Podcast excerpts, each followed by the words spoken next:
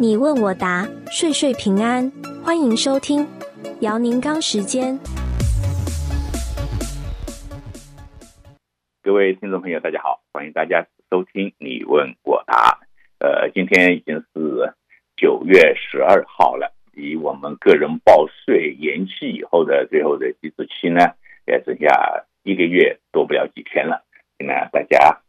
呃都在关心自己的报税的最后的时光，可能那么呃，今天这位朋友的问题呢，就是跟他今年报税的情况有关。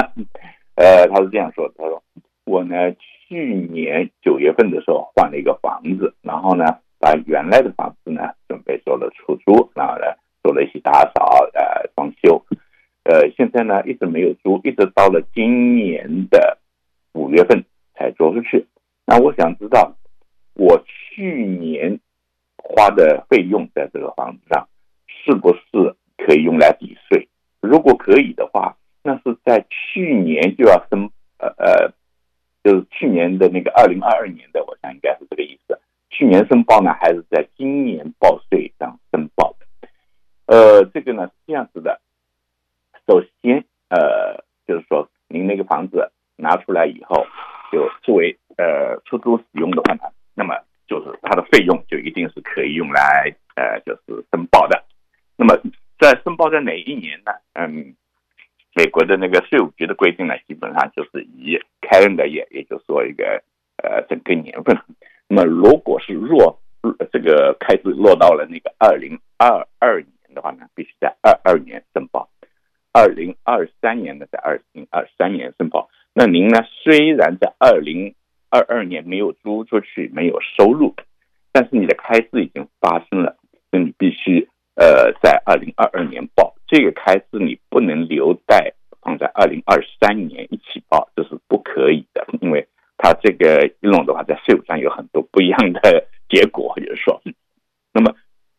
您去年就是说所有的开支呢？都可以作为一个申报，虽然你没有收入，你可以照样和呃出租房子申报一样，只是没有收入而已。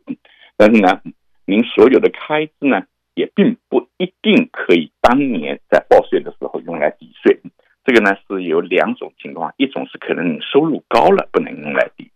还有一种呢，哪怕你收入符合条件可以立刻抵的，但是因为您呃等于说是大部分时间自己居住而。只有到了九月份以后才拿出来出租的，因为你的很多开支呢，它只能 carry over 到下一年使用。也就是说，嗯，这个时候呢是合并到了二零二三年，但这个合并不是你说我挑这个数字合并的，而是你在今年报的时候就别报，报了以后按照规则哪一些可以拿呃当年的，哪一些不可以的要留在下一年的呢？这样处理以后。它会出现一个 carry over 的那个专门的一个报告，那么你凭这个报告呢，明年报进去的时候呢，就一点问题都不会有了。